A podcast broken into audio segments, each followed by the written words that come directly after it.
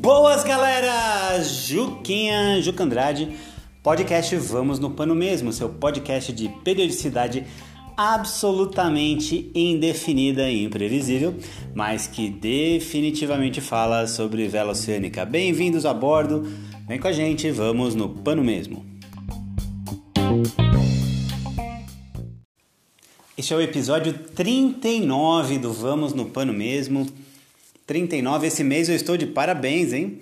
Salvo engano, esse será o quinto episódio que eu consigo gravar. Aqui direto da aprazível Ribeirão Pires, a Pérola da Serra. Tenho vindo para cá com alguma frequência, cuidar aqui do, do rancho aqui. E aí aproveito e tiro um tempinho para gravar aqui episódios de forma mais disciplinada. O próximo episódio eu vou voltar a falar dos livros. O 40, eu tô com o livro aqui na mão eu quero muito falar sobre esse livro, que é do Bernard Montessier, O Longo Caminho, The Long Way. E assim é o, é o li meu livro náutico favorito. Ele rivaliza muito com Aventuras no Mar do Hélio 7, mas ali é outra história. Aqui, aqui é o Longo Caminho, como consta da, da contracapa. O Longo Caminho é uma canção, um poema ao mar, onde o homem, seu barco, todos os elementos se completam e vibram em uníssono. É verdade, aqui eu tenho uma edição da uma, uma versão das edições marítimas. Deixa eu ver o ano aqui. Uma edição bonita. O Longo Caminho, essa edição tem 30 fotografias tiradas pelo próprio autor durante a viagem, 8 mapas, 51 desenhos e croquis. Essa edição que eu tenho aqui é de 1984. Muito bom, muito bom. Ansioso para fazer esse episódio, mas só no próximo, é o 40.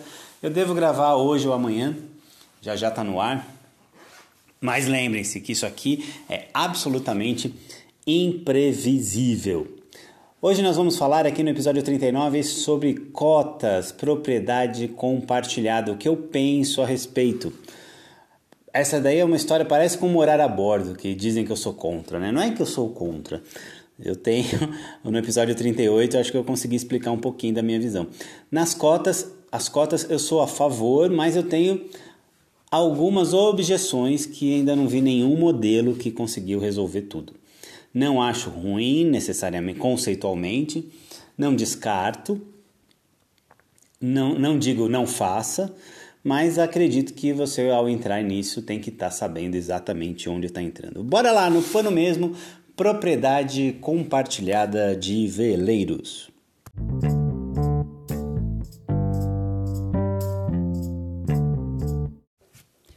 O que é uma propriedade compartilhada de veleiros? A ideia é interessante, não é ruim. Funciona basicamente assim: eu compro uma fração ideal de um veleiro é, pago uma fração do valor desse veleiro, então vamos imaginar que num veleiro de três, apenas para exemplo, por exemplo, um, valor, um veleiro no valor de 500 mil reais, eu divido entre cinco pessoas e cada um paga 100 mil reais para a aquisição desse veleiro. E na sequência, é, cada um paga uma taxa de administração, aí, aí vai depender do ajuste, mas que no mínimo, no mínimo, no mínimo será o rateio condominial, o rateio das despesas que esse veleiro tem, que essa embarcação tem ao longo de um determinado mês. E o uso dessas embarcações, dessa embarcação, vai ser regulado por um, por um acordo, é, de preferência pelo amor do Santo Deus escrito, em que se definem as regras de uso. Não necessariamente os donos precisam se conhecer, na maioria das vezes, às vezes nem se conhecem, e cada um usa uma determinada quantidade de dias por ano.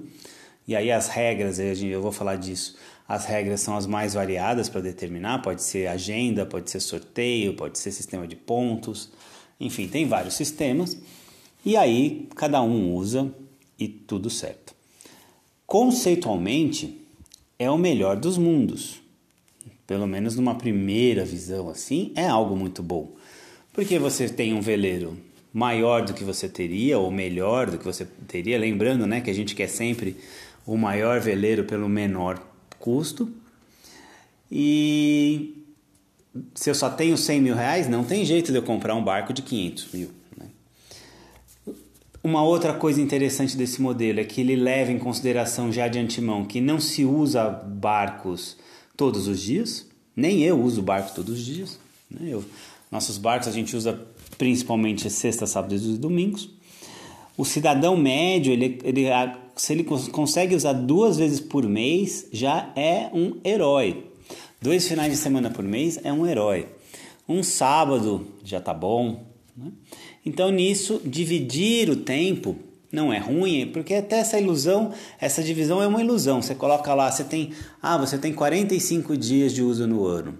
Você tem esse direito, mas você não vai usar 45 dias no ano, a menos que você já se aposentou, que você tem bastante tempo livre. Usar um barco 45 dias por ano é, é uma façanha, não é, pouca, não é muita gente que consegue, porque tem sempre o aniversário da sogra, o batizado do sobrinho, a festa da firma, uh, tem que assistir o filme da Barbie, tem várias coisas para fazer e a vida vai passando, né? o dia a dia nos atropela eu digo para os meus alunos que um uso racional e um uso possível, que já está de bom tamanho para quem não faz da vela como eu a sua vida, é, são duas vezes no mês.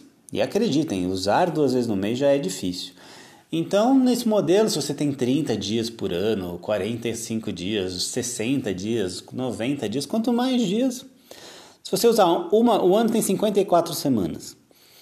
Se você usar uma vez por semana, já seriam 54 dias.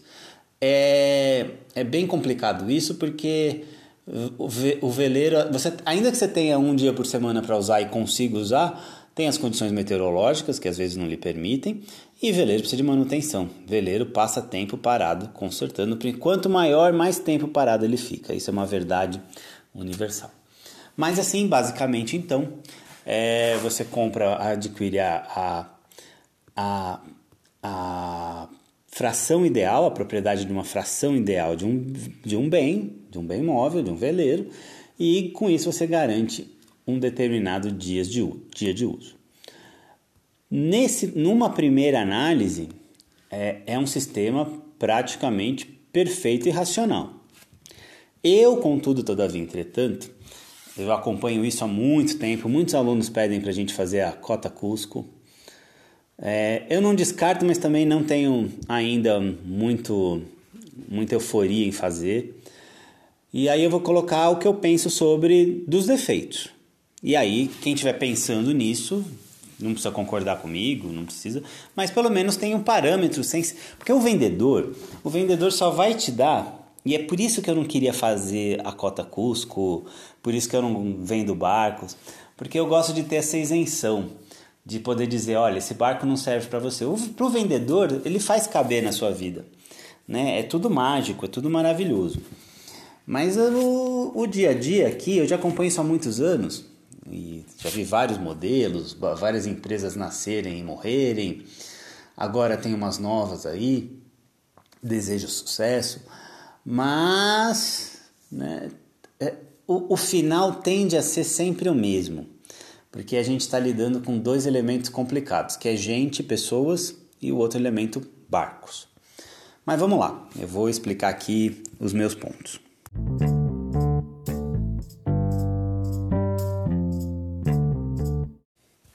A sensação que eu tenho quando eu vejo as empresas de cotas e vejo os modelos, nós temos várias aqui. Agora tem tem, nós temos a Pinto no Lixo, que faz lá em Paraty. Uh, tem o Rio, lá de Ilha Bela. O Rio é um administrador ferrenho, ele toca bem lá as cotas do Fandango. Acho que a H2 Orsa agora está em. O H2O e a H2 Orsa estão em, em cotas também. Uh, tem a Flip, né? Que é um, um, novo aí, tá fazendo bastante propaganda. Tem o Bora, Bora Marilã eu gosto muito do modelo do Bora. Já teve a Brasil Boats é, a, no Guarujá. Brasil Boats, era um modelo bacaninha, era com o Pantanal 25 Anarquia que começou, depois pegou mais um barquinho e logo depois encontrou, infelizmente, o naufrágio da empresa. Acontece. Mas vamos lá, a impressão que eu tenho no primeiro momento é que o modelo de cotas ele é excelente, ele é maravilhoso para a empresa de cotas. E para o cotista não é tão maravilhoso assim. Há uma, eu vejo uma certa desproporcionalidade. Deixa eu explicar melhor. Vamos, vamos lá, vamos fazer um negócio. Eu pego um Fast 345, pago 250 mil reais nele, bem comprado. Beleza? E aí eu faço cinco cotas de 100 mil. Eu dobrei o barco, né? E com o preço inicial. Então, para empresa de cotas é, é, é sensacional. A questão é para esse cotista que entrou com 100 mil, é, se para ele vai ser tão sensacional assim. Porque o barco, o, o, somando as cotas, somando o valor das cotas, você dificilmente encontra o valor do barco. E isso é uma questão. É, não é o valor do barco certinho porque tem a gordura que a, que a empresa coloca. Normal, natural, é o business dela, o negócio dela. Mas veja, você já comprou algo, você comprou mais barato, mas você comprou inflacionado com a empresa. Também vou comentar aqui a possibilidade de você fazer as cotas com seus amigos. Também é uma possibilidade que aí você consegue um, um valor, uma economia maior no começo. Mas no, vamos aqui, a, fração ideal que você consegue, você já consegue, compra ela um pouco inflacionada. Talvez eu tenha exagerado aqui no valor, no, no, no de 250 virar 500, mas nunca vai ser o valor de mercado do dia dividido pelo número de cotistas, porque senão a empresa não ganha nada. Né? Uh, mas eu acho importantíssimo para esse modelo ter alguma chance de dar certo, ter um administrador e um administrador o mais profissional possível. Porque senão dá confusão. Mas ok. Então a primeira desvantagem que eu vejo é essa: que você compra uma fração ideal por um valor que não corresponde ao valor, aquilo que você efetivamente está comprando. Porque vamos imaginar, a empresa quebrou, ó, tá aqui seu barco, o barco é seu, ok? Parabéns, congrats. É, mas eu quebrei o dono morreu, sei lá, a empresa extinguiu. E você ficou com o barco. Vamos vender o barco? Quando você vende o barco, você não recupera o valor da cota. Não tem jeito. É, a, a, menos que ocorra como ocorreu nesses últimos tempos, é, como ocorreu nesses últimos tempos, a, a supervalorização dos barcos, mas a gente já está vendo o processo inverso. Os preços já estão caindo, já tem mais oferta. Depois de três anos, meu telefone toca com gente me oferecendo barcos em condições maravilhosas. Isso não acontecia há muito tempo. Há muito tempo eu não compro, eu não compro barco. É, mas já está tendo, o pessoal não compra aqui, ó, tem esse veleiro, esse valor, paga desse jeito. Isso aqui não existia, porque você anunciava o veleiro e vendia. Né? Então esse primeiro valor, esse primeiro ponto eu acho interessante. Quando me perguntam se entra na cota ou não, eu, a minha preocupação sempre, eu nunca me meto, eu não, eu não opino. Estou opinando aqui pela. Essa é a primeira vez aqui no podcast que eu discorro mais longamente sobre esse assunto. Eu penso muito sobre ele, mas é uma coisa minha. Mas a primeira coisa que eu acho que a gente tem que ter quando a gente entra em qualquer negócio, mas qualquer negócio, é a rota de fuga. Então, a cota ela tem uma vantagem extraordinária. É muito fácil você entrar nela. Mas a maior desvantagem da cota, na minha opinião, é que é extremamente difícil de você sair. Com o mercado aquecido, sim, você vende a sua cota, mas vamos ponderar aqui. O veleiro, em tempos normais, e nós estamos retomando a normalidade, ele é um bem de baixíssima liquidez, demora para vender barco, barco não vende rápido. Isso um barco inteiro.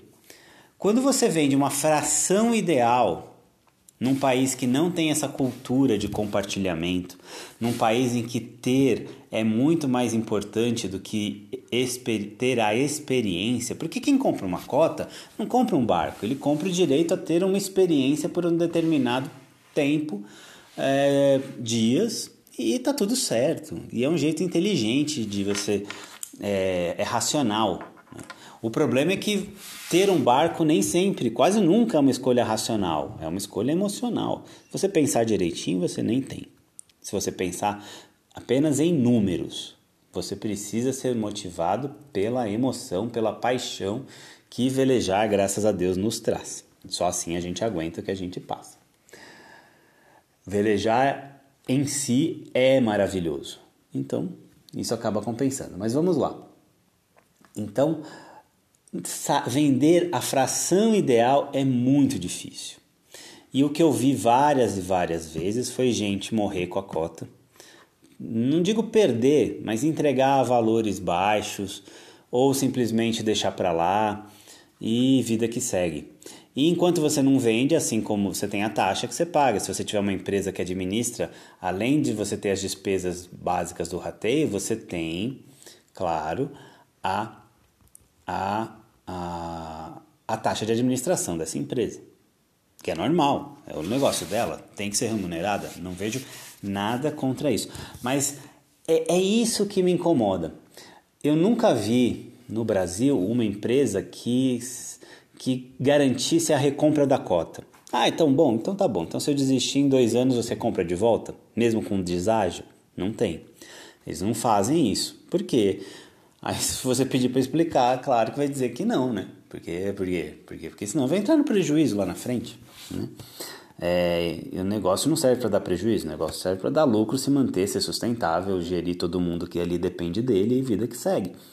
Então, é, isso me incomoda bastante. Ser um negócio inicialmente muito bom para a empresa, mas não ser tão bom para quem se associa a essa ideia da empresa.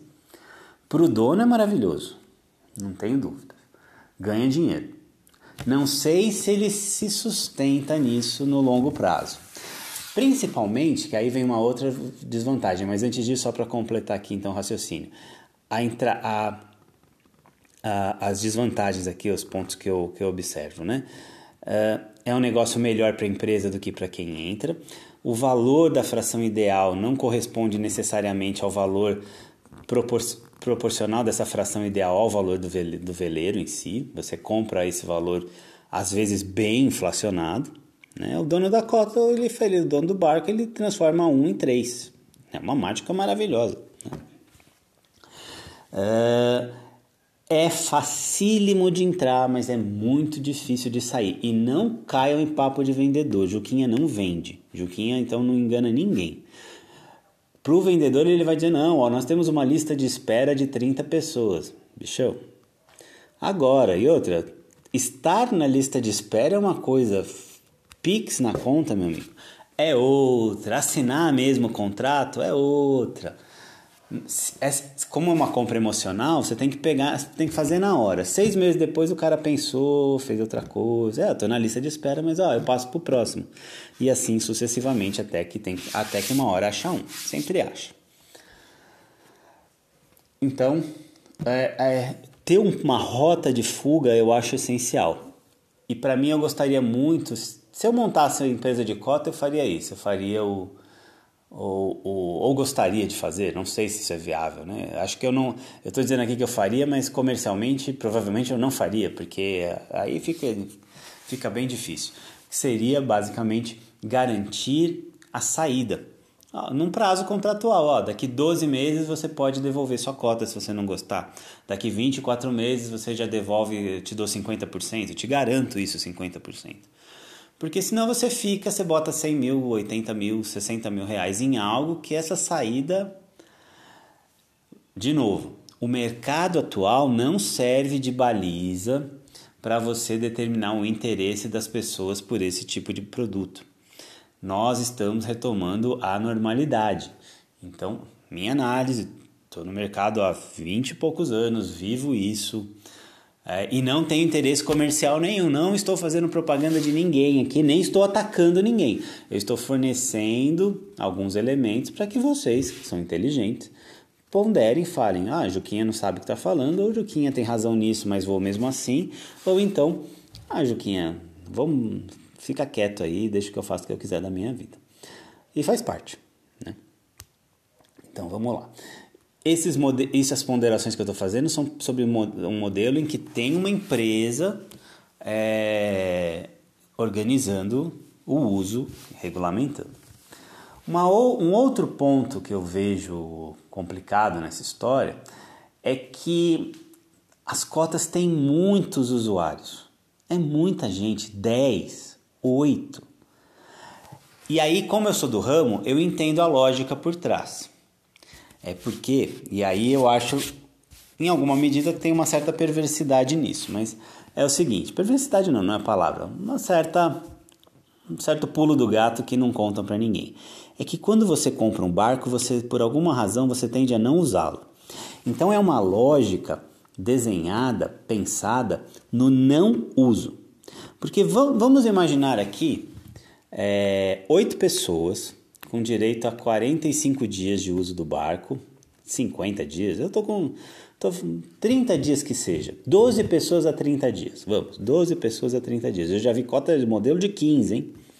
Então 12 a 15, é, 12 pessoas com 30 dias.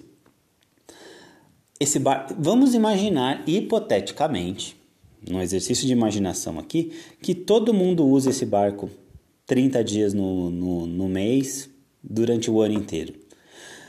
A empresa que garantir isso, ela inventou algo absolutamente revolucionário, que é o barco disponível para uso 365 dias por ano.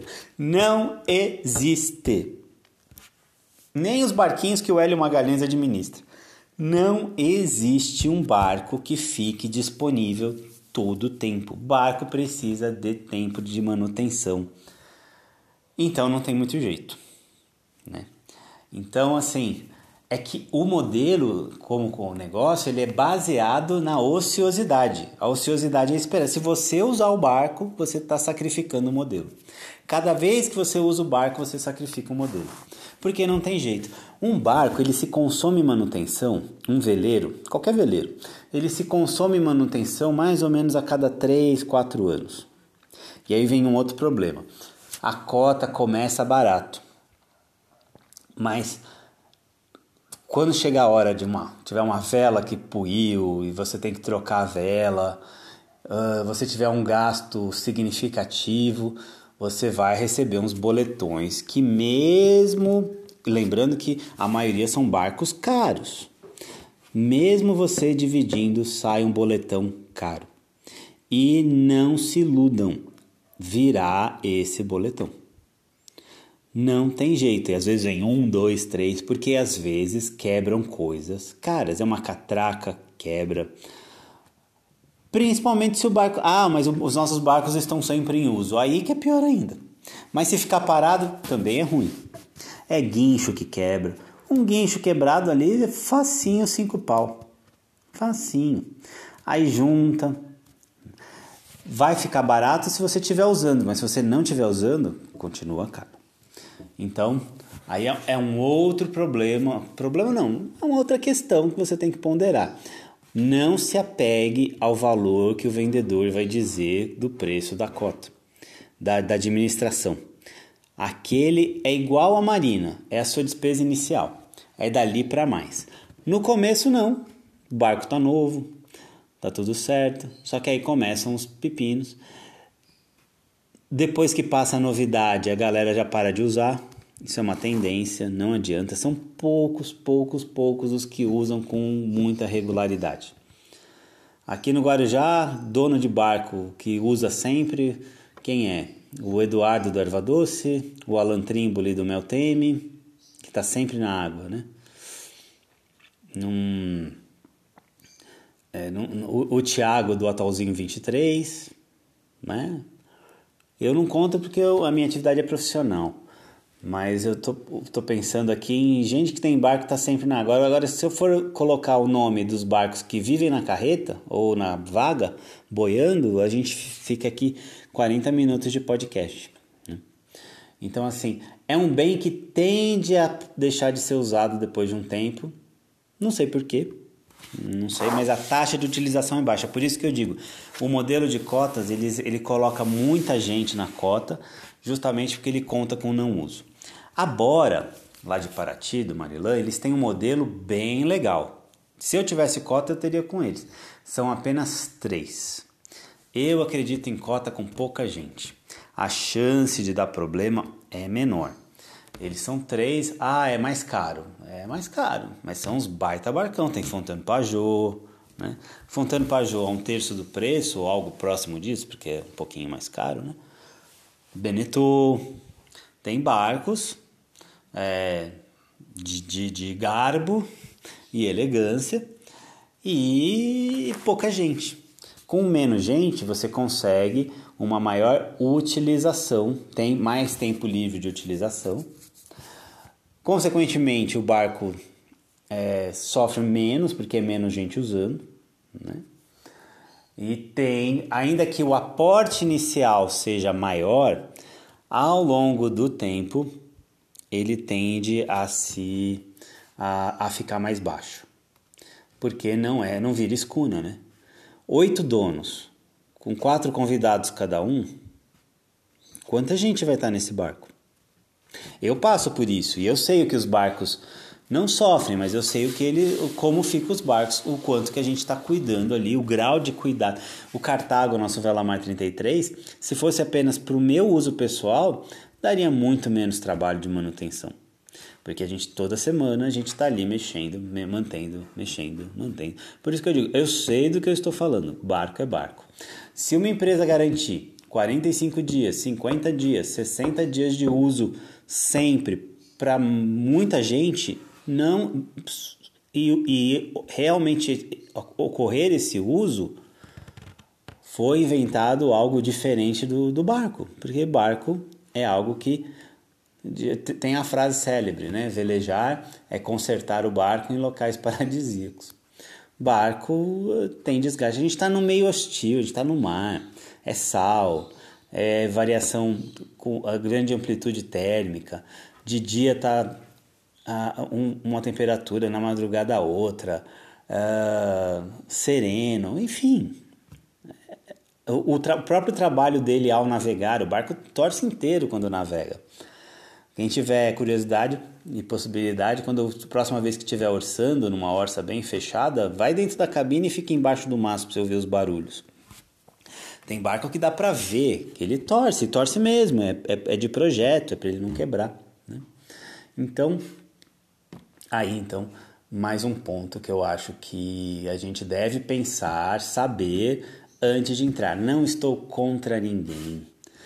Acho que todo mundo tem que pensar fora da caixa mesmo, achar novos modos. Cota também não é invenção de brasileiro. Então, assim, todo mundo tem seu lugar ao sol. Acho muito certo. Agora, como alguém isento, eu não tenho a cota Cusco, é, eu acho que eu posso contribuir com a formação, pelo menos saber, ó, vou entrar nessa e sei como estou entrando. Tem a, eu acho que é aquela a Wind Charter tem um programa também, o Ownership, em que você compra o barco, deixa com eles, é remunerado por isso. Enfim, esse é um outro caminho. Hum, às vezes é mais de um dono, enfim, é, é, são, são modelos. Né? São modelos para a gente pensar.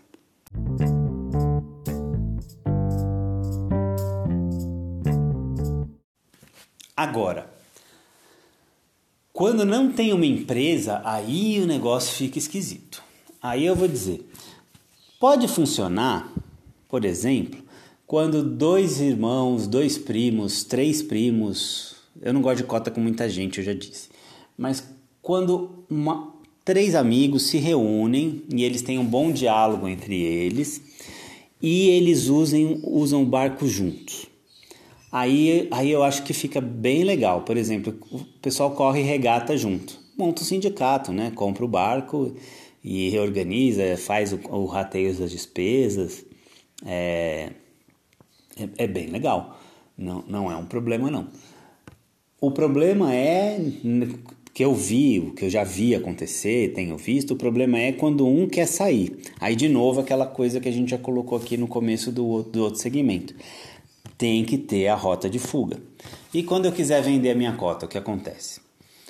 O que eu vejo é o seguinte, às vezes dá briga, às vezes não, muitas vezes dá briga, porque a pessoa quer porque quer vender. Os outros, como condôminos, eles têm preferência na compra. E às vezes eles não querem comprar, não querem exercer esse direito de preferência.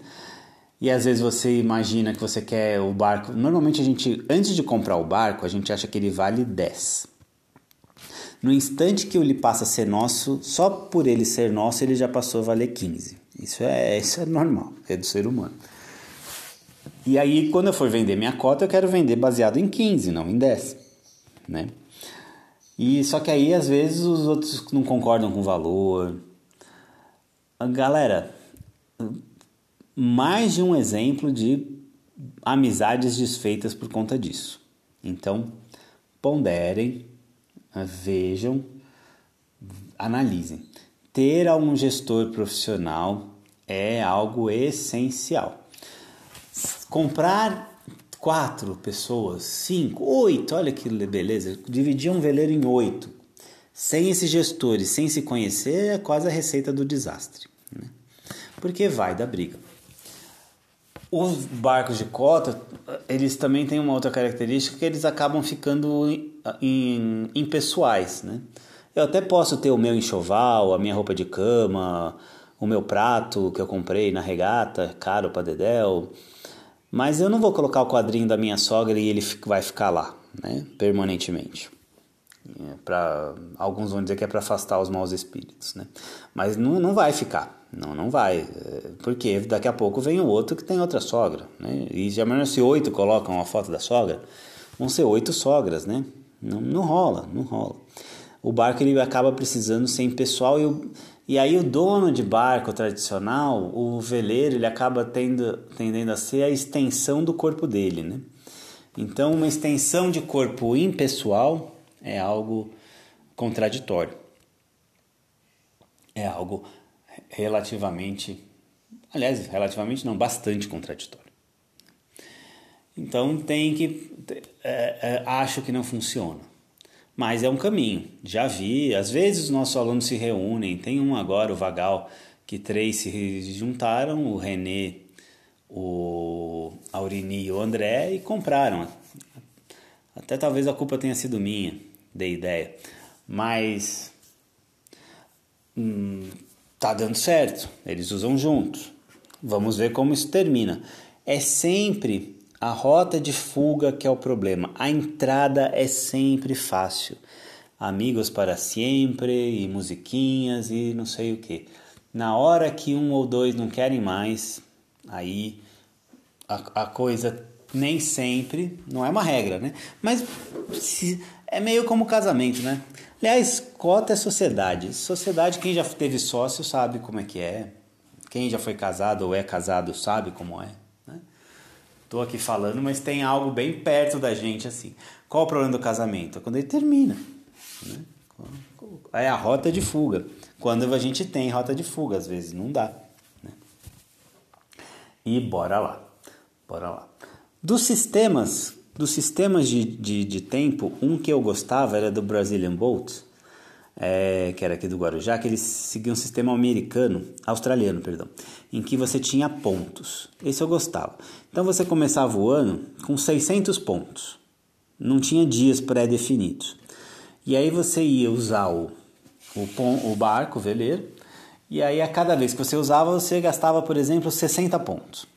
Aí vamos imaginar que eu e meu amigo queremos usar o barco, cada um com sua família, nos próximos sábado. E aí eu reservo com 60 pontos. Mas ele também queria. Ele vai lá e coloca 300 pontos. Se eu não cobrir a oferta, o barco é dele, ele leva por 300 pontos.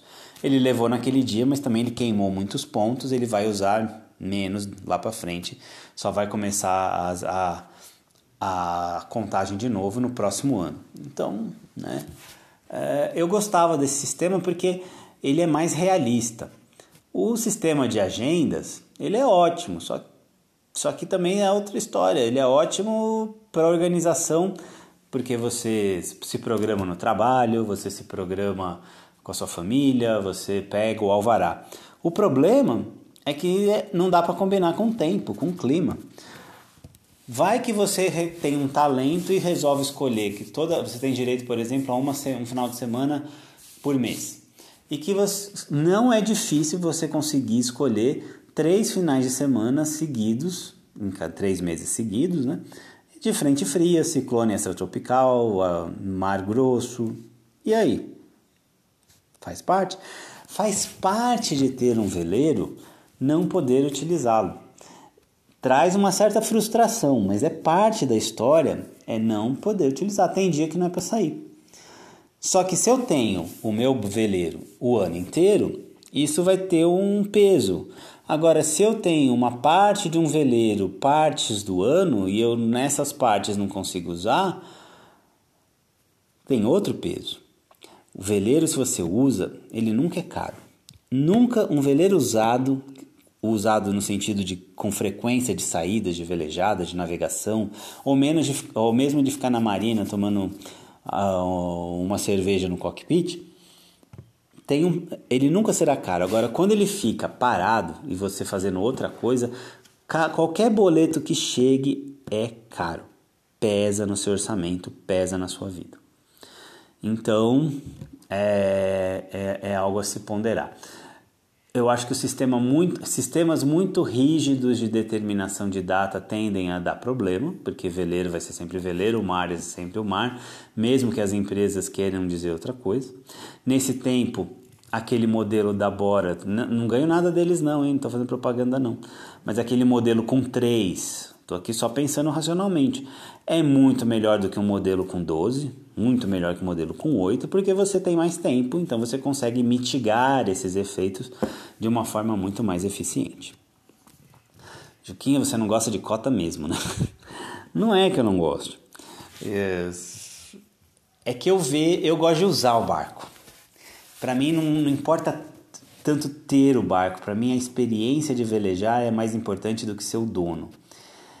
E, e aí eu não vejo muita diferença entre a cota e o aluguel.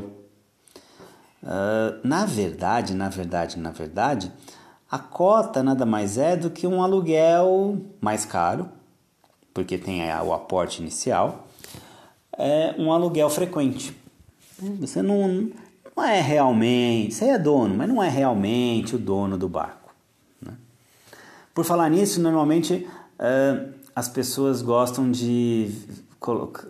A gente tem essa tradição é, das ordenações filipinas, manuelinas, a gente gosta do carimbo e do selo, né? É, direito luso, direito espanhol também. É, que é a questão, eu estou querendo entrar aqui no assunto da questão do documento. Oito pessoas no documento de um barco, vou dizer, enquanto todo mundo estiver vivo e solvente, tá uma beleza. O primeiro que tiver uma penhora por uma reclamação trabalhista, o primeiro que morrer, vira uma quizumba um modelo que eu acho interessante é o você ter o direito, né? Faz um por contrato, mas o registro ficar no nome da empresa. Mas é claro que essa é minha ideia, mas você não vai se sentir tão dono se você não tiver o nomezinho lá. A Marinha registra ó, 12 donos, se você quiser 15 donos, não tem problema nenhum. Mas o primeiro que morrer vai ser uma coisa e, e a gente não é eterno, né? Sinto informar. O primeiro tiver uma reclamação trabalhista e a cota foi penhorada. Hum, se separar, eita. Né? Quando cabra se separa, a ex vai de, ou o ex, né? vai direto no que eles mais gostam. Normalmente é o barco, né? O barco é uma extensão do corpo. É isso aí, galera. Enfim, essas são aqui algumas ponderações. Não sou contra. Talvez um dia eu tenha cota Cusco, não descarto. É, mas tem que fazer o negócio sabendo no que está entrando, sem a, o romantismo, porque na hora, sem a ilusão. Nós estamos vivendo, graças às redes sociais, a era dos iludidos. O sujeito, a gente já conversou sobre isso nos outros episódios, não vou voltar nisso, mas o sujeito recebe uma ideia de outra pessoa uma ideia bonita, uma ideia colorida, uma ideia romântica e ele abraça porque precisa? E por alguma razão. E nisso perde a objetividade. Quer ter uma cota? Tenha, mas saiba exatamente o que você está comprando. Cota é um aluguel com data marcada. É um aluguel, é um aluguel antecipado, vai. Pré-agendado. Aluguel de embarcação, porque também tem uma coisa. Assim, o aluguel com o aluguel compensa mais, você tem razão. Ele é aparentemente caro aqui no Brasil, mas tem vantagens o aluguel, porque eu posso alugar em vários locais, blá blá blá, mas muitas vezes eu não alugo. Tem isso, né? Eu não, não faço o pacote de aluguel. Eu prefiro o veleiro de locação ao veleiro de cotas. Eu posso alugar na Sardenha, depois eu alugo na Croácia, depois eu alugo em Angra, depois eu alugo, sei lá, em Florianópolis e assim sucessivamente. Não temos tantas opções no Brasil ainda, infelizmente. Está bem concentrado ali entre Paraty e Angra. Mas temos Smart Sale no, no, na Cusco. Smart Sale é cota? Não. É aluguel? Não. É outra coisa. Um dia aqui a gente faz um, um podcast do Smart Sale para explicar melhor, fazer o meu merchan aqui. Mas é ali é o objetivo do Smart Sale. O Smart Sale, para quem não sabe, é o nosso clube de velejadores. O nosso ex-aluno ele paga uma mensalidade e ele tem direito a usar, a compor uma, vele, uma tripulação de um veleiro de oceano sexta, sábado e domingo. A depender da mensalidade dele, ele pode vir toda sexta, sábado e domingo, o mês inteiro, e vai pagar um valor sempre menor do que o valor da marina. Se ele quiser vir duas vezes por mês, ele paga outro valor, três vezes, quatro vezes e o ilimitado. Só que ali ele não, não vai levar 15 convidados dele. Ele vai é, é, o, é o jogo de vôlei. Ele gosta de jogar vôlei, ele encontra outros amiguinhos que gostam de jogar vôlei, vão para quadra e jogam vôlei. É, o, o, nosso propósito ele é mais educacional, é para formar melhor velejadores e aí quando vão comprar um veleiro inteiro ou uma cota, velejam melhor. É, já estão mais bem preparados, já sabem o que é um barco. E eu tô com esse né aqui que eu não, não perco, mas é, é, é cacoete, é, é, muleta, perdoe, né? enfim, e, enfim é outro. Uh, vamos embora. Uh, vamos no pano mesmo, ó. Vamos, aí a gente já pega um, a gente pega aqui um, uma muleta que faz o nosso merchan. Vamos no pano mesmo. Então, o Smart Sale, não, a gente não concorre com cota nenhuma, na verdade a gente prepara o futuro cliente, talvez, da cota. Tem muitos alunos que estão em sistema de cotas felizes. Já tive alunos que estão não tão felizes assim, que já saíram. Tem outros em processo de saída, que está uma, não vou dizer uma briga, mas não está um clima bacana. E o barco é que sofre, tadinho do barco. O barco fica parado lá. Mas faz parte, né? Faz parte. Espero ter contribuído de alguma forma com as minhas opiniões. Uh, talvez seja legal ouvir alguém como eu, que não é tão fã assim da coisa, para dar um outro elemento de ponderação. Não estou falando para ninguém fechar negócio, para ninguém deixar de. Compre a cota, não tem problema nenhum, mas por favor, veleje. Veleje, veleje e veleje que o importante dessa história aqui é velejar. Aproveite os dias perfeitos, porque eles são poucos. Normalmente você quer velejar e não consegue, e faz parte. Aceite isso, que faz parte do processo. A gente tem aqui que amar o processo. Obrigado!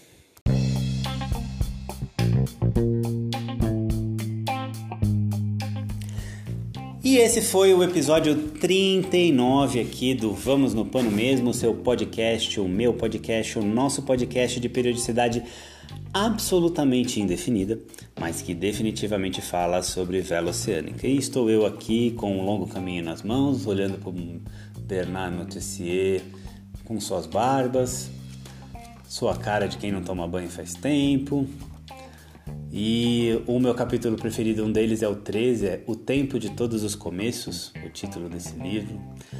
Tem gente, eu vou falar dele no próximo episódio. Tem gente que acha a narrativa dele chata. Vivi não conseguiu ler. Eu tento, mas eu acho que todo mundo tem que ler esse livro. Todo mundo, mesmo que não seja da náutica, tem que ler O Longo Caminho uma vez ao ano para encontrar, re, reencontrar e encontrar de novo coisas que são importantes para gente. No último domingo Ih, já tô aqui entrando em outro podcast, né? Mas no último domingo, é rapidinho, a gente teve felicidade de fazer uma velejada sensacional com os nossos alunos. E eu falei para Vivi, é legal ver por que, que a gente faz isso, né? Porque a gente gosta muito, muito, muito de velejar. E velejar com vocês é sempre um prazer. Obrigado, e vamos no pano mesmo.